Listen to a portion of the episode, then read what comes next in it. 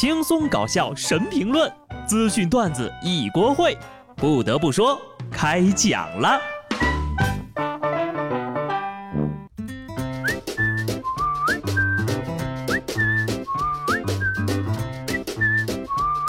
Hello，听众朋友们，大家好，这里是有趣的。不得不说，我是机智的小布。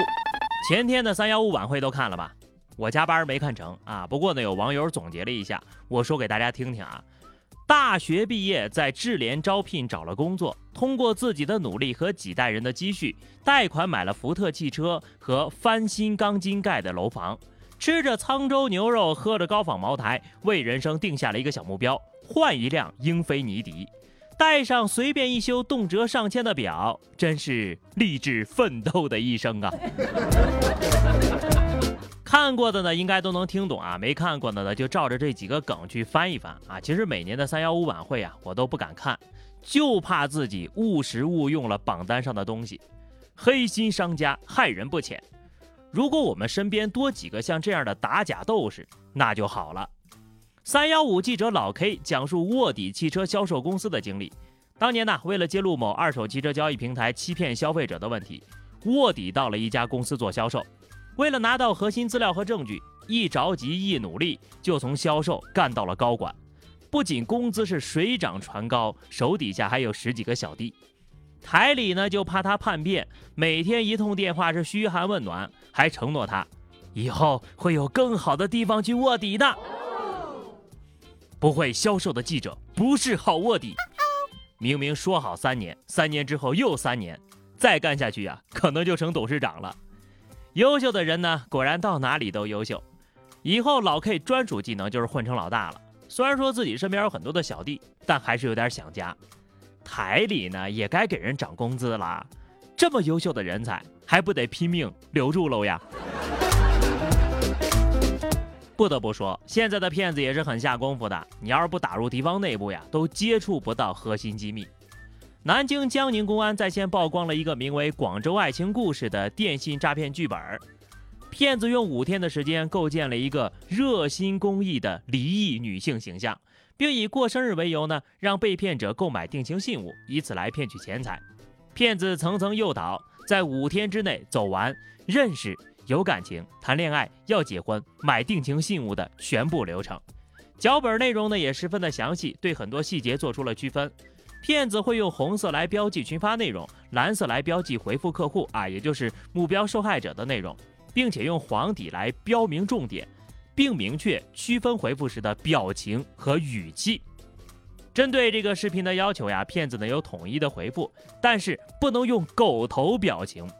敲黑板啊，只要你勤发了狗头和微笑的表情，骗子就不会搭理你了。听听听听啊，这表情包都有鄙视链了啊！为什么不能发狗头呀？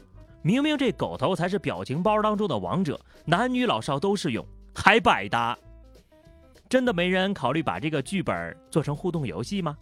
就这个精细程度啊，完全不亚于当下市场上任何一款乙女游戏呀！不得不说，有这能力开发游戏多好呀！费劲儿不说，干的还是违法犯罪的勾当。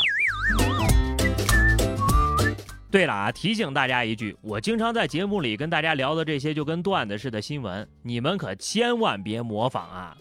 福建泉州发生了几起盗窃案件，丢的都是一些香烟呐、零食呀和钱，民警就将嫌疑人杨某给抓了。二十九岁的杨某就说，他在网上看到一名因盗窃多次被抓的男子说：“打工是不可能打工的”，心生触动，从此呀，他就把这句话。当做了人生格言，奉为了信条，走上了违法犯罪之路。之前都已经三进宫了，而这一次被抓呢，距离上一次刑满释放仅六个月。这货还不知悔改呢，就抱怨啊，这辈子是不可能打工的。而且我最近手气很差，根本也没偷到什么值钱的东西。活捉一个想当周某二代目的人，你是不是傻？人家那是真心想当小偷吗？人家那是真心想当网红的。不管怎么说啊，粉丝行为，偶像买单。这里呢，劝周某赶紧整改你的后援会，好不容易上个热搜，居然无人控评应援，这样下去可不利于周某的发展呐。想当网红呢也可以，影响别人就不对了。山东菏泽一个小伙儿因为想拜师大衣哥朱之文，但是吃了闭门羹，竟然拿大铁锤猛砸人家的门，还振振有词地说：“朱之文欺骗了我两年的感情。”现场目击者说了，该男子在朱之文门前呢大搞拜师仪式，但是人家并没搭理他，他一连等了好几天，于是做出了过激的行为。总而言之就是啊，这小伙呢之前跟大衣哥还挺熟的，但是这几年发展不太行，看着大衣哥红了呀，就想借着人家的名头再红一把。这脸可真够大的嘿，就冲这砸人门的劲头，这是拜师呢，还是想打家劫舍呀？今儿砸门，明儿啊，指不定就敢提刀上门。大衣哥和拉面哥是真的惨，遇到的怎么都是这种垃圾货色呀？劝劝这位小伙子，实在没什么事儿干呢，就找个牢坐一坐吧，别出去祸害人了。就这种脾气火爆的人啊，就应该受到冲动的惩罚。徐州两名孩子在玩耍的时候呢，追逐摔倒了，两名家长沟通的时候发生了冲突，二人相互踢了对方的孩子，还撕扯扭打在一起。社区民警在现场处置时呢，遭遇到了其中一位家长的袭击，随后该家长因为涉嫌袭警被警方刑事拘留了。涉事女子还大喊呢：“我刚坐牢里出来，你们又抓我，还真好意思说嘿！踢完小孩打警察，这种人早点去世替世界节能减排不好吗？啊，不得不说，小孩子摔一下能有什么事儿啊？大人怎么就打起来了？这孩子之间的矛盾，大人踢孩子干嘛？真不讲武德哈！用游戏的说法就是趁其不备，闪现其后排，多损呢！”有些人呢，表面看着挺正常的，发起疯来啥也不是。黑龙江哈尔滨一名女生因为上厕所的问题呢，和男班长发生了口角。之后呢，男班长冲过来殴打女生，双方发生了推搡，最终的女生被推倒了，双方都有不同程度的受伤。男班长被公安机关处以五百元的罚款，女生呢被处以两百元的罚款。对此呢，女生就表示我没有打人呢，啊，这个处罚结果呀不能理解。人间迷惑啊，这还不能正当防卫了是吧？只能乖乖的被揍吗？有些人就是驰名双标，反抗就是你也有责任，一个巴掌拍不响；不反抗就是你为什么不反抗，活该被揍。反正都定义成互殴了，还不如呀多捶对方几下，对得起被罚的钱。下面这位医生总该是单方面挨揍了吧？浙江绍兴一卫生院报警称医生被打了，经调查呀，嫌疑男子打人的理由。是嫌弃隔壁床睡觉打呼噜声音太吵，遂起身拿起被子捂住了对方，并用板凳对其头部进行殴打。当医生赶来劝阻的时候呢，他又用板凳暴打了医生，从病房打到了走廊。目前呢，嫌疑人被刑事拘留了。无能狂怒，嫌吵可以去睡太平间呢，冷柜还能降火呢，不然你就忍着。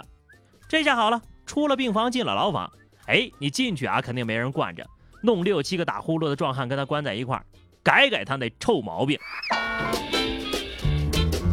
事实证明，只要活得够久呀，三观是每天都在被刷新。面对生活当中一些令人气愤的事情，你有没有一个缓解心情的方法呢？我这儿有个好办法，可以有效的减少负面的情绪。研究发现，观看猫猫视频可以提升积极情绪，减少负面的情绪。研究人员调查了近七千人观看猫咪视频以及情绪的影响啊，受访者就表示了，通过网络观看了这个猫咪视频之后呀，感觉自己的精力更充沛了，情绪更积极了，焦虑、烦恼和悲伤等负面情绪也大幅度减少了。所以朋友们，你明白了吗？如果感到悲伤，你就撸撸猫，喵喵。哈哈，就这样吧，下期不得不说，我们不见不散，拜拜。